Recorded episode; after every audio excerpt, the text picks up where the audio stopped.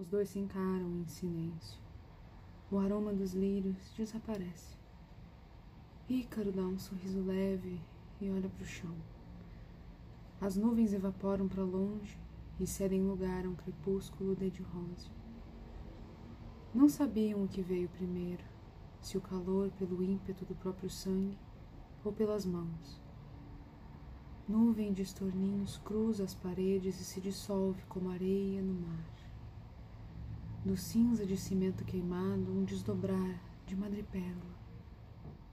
Era um revoar brando, um alçar voo no entrelaçar de mãos e no sibilar dos olhos. Jogo de luz e sombra. Galhos escuros contra a luz do luar, troncos retorcidos ao pousar de um vagalume Sopro primeiro ao dente de leão, chiado de grama, a chegada do verão.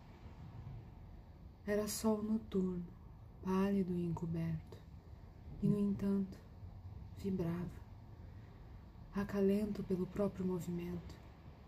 Ainda que geada infinda, o vento que emana tinha gosto de vida. Os olhos escuros eram marca dual, bronze fosco da pele não negava um dia ter visto o dia. Era beleza de salgueiro oculto, bosque de som e questão, fuga contínua.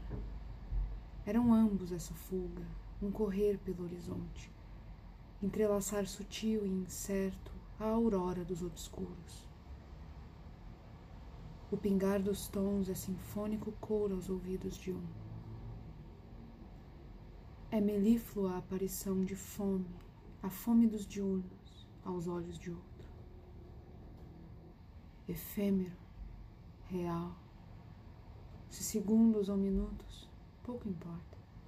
Se silêncio ou palavra, a loucura ou a dança, resta apenas um ímpeto em morte, o instinto de sincronizar-se, o afluir do sentido transbordando mente ou corpo. A pequena vida na grande morte.